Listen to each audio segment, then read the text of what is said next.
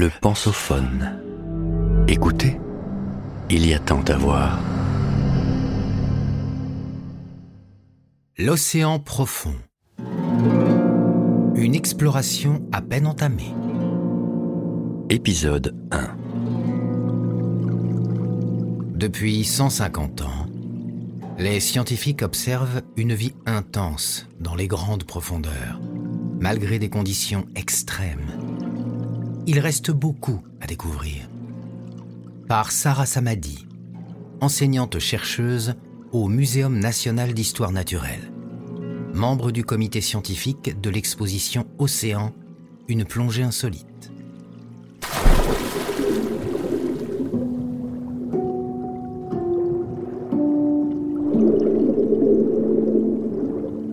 En septembre 2019, une grande expédition dans le milieu profond des océans est partie pour la Nouvelle-Calédonie.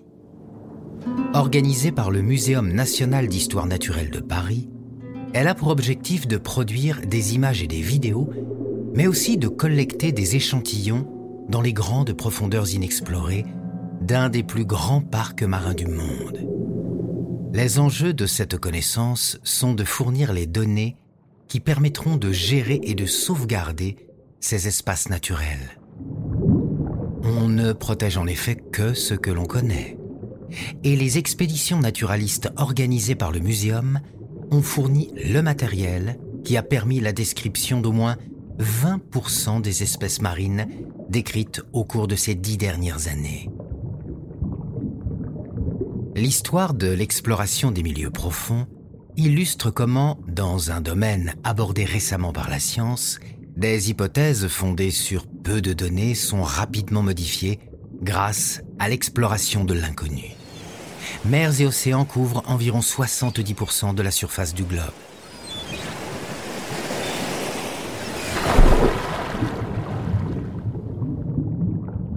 Sous ce niveau zéro, la profondeur moyenne des océans est de moins 3800 mètres, contre seulement 850 mètres en moyenne pour les reliefs des terres émergées. Ces reliefs d'altitude négative font du plancher océanique un paysage accidenté. On y trouve des plaines et des plateaux, des canyons et des fosses de plusieurs kilomètres de profondeur, des bancs et des chaînes de montagnes ou de volcans. Ce paysage est peu connu, car difficile d'accès pour l'homme. La descente dans les profondeurs s'accompagne d'une augmentation de la pression et d'une baisse de la température et de la luminosité. De plus, les propriétés de l'eau rendent difficile l'étude de ce paysage depuis la surface. C'est la raison pour laquelle on connaît avec plus de précision les reliefs de la Lune ou de Mars que ceux du plancher océanique terrestre. La preuve par le câblage télégraphique. Il en va de même pour les êtres vivants qui les peuplent. Au début du 19e siècle, les rares données suggèrent que la vie se raréfie avec la profondeur. Avec quelques opérations de dragage en Méditerranée, le naturaliste Edward Forbes observe que le nombre et l'abondance d'espèces décroissent avec la profondeur. Ces quelques opérations sont réalisées le long d'un gradient de profondeur de moins 400 mètres au maximum. La relation entre profondeur et abondance semble linéaire et par extrapolation, Forbes conclut dans un article publié en 1844 qu'au-delà de moins 600 mètres, la vie est absente. C'est ce qu'on appelle la théorie azoïque. Ses contemporains acceptent cette hypothèse comme une vérité. Pourtant, à cette époque, d'autres données prouvent déjà le contraire. Par exemple, en 1819, John Ross, à l'occasion de travaux de sondage sur la côte du nord-est du Canada, remonte des animaux vivants à plus de 1000 mètres de profondeur. Parmi ceux-ci, on peut citer la fameuse tête de méduse arctique, décrite la même année par William Elford Leach sous le nom de Gorgonocephalus arcticus. Le déploiement dans ces paysages sous-marins méconnus des premiers câbles télégraphiques transocéaniques révèlent des reliefs profonds et accidentés, mais aussi, lors des opérations de maintenance, la présence d'animaux qui s'y sont fixés. Ainsi, à l'occasion de l'entretien d'un câble à plus de 2000 mètres de profondeur reliant la Sardaigne à l'Algérie, des mollusques et des coraux sont remontés.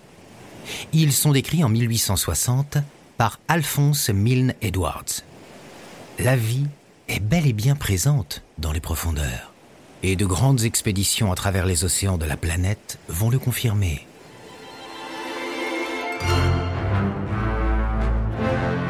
Les circumnavigations du Challenger de 1872 à 1876 constituent encore aujourd'hui la première source de la connaissance des animaux des profondeurs. Pendant quatre ans, ce navire parcourt 127 000 km.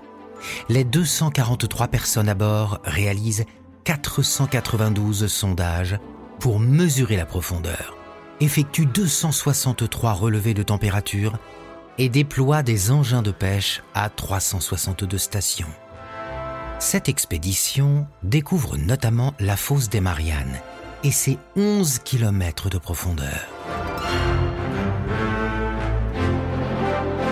Les échantillons biologiques récoltés permettent de décrire plus de 4000 espèces.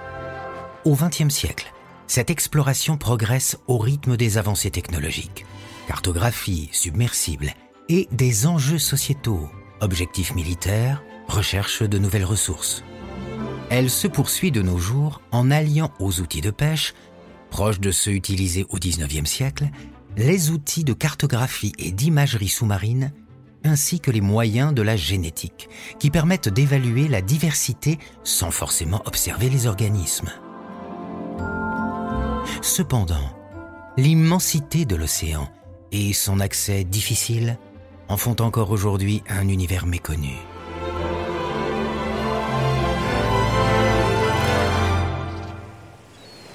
Jusqu'au milieu du XXe siècle, les dragages ou les chalutages, principalement réalisés dans les grandes plaines abyssales, où il est plus facile de déployer ces engins, remontent de la vase et de petits animaux en faible abondance, bien que remarquablement diversifiés. Cette monotonie et cette faible abondance sont interprétés comme le reflet d'un milieu stable, où la nourriture, qui provient de la surface, est rare. Cette hypothèse fait écho à celle formulée en 1880 par le naturaliste Henry Nuttage Mosley sur les bases des données du Challenger. La situation des organismes des milieux profonds dépend de la pluie de débris d'animaux et de plantes qui tombent depuis la surface vers le fond.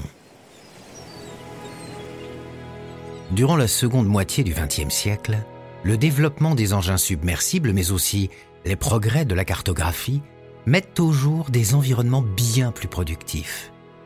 La cartographie révèle des paysages accidentés, notamment des monts sous-marins, qui portent des récifs de coraux d'eau froide et des jardins d'éponges offrant eux-mêmes un habitat pour un cortège d'animaux de toutes sortes. Ces récifs contrastent en termes d'abondance avec les plaines abyssales. Ici, même si l'on manque encore aujourd'hui de données précises, la profusion semble résulter d'une concentration des ressources alimentaires grâce aux courants générés par les reliefs.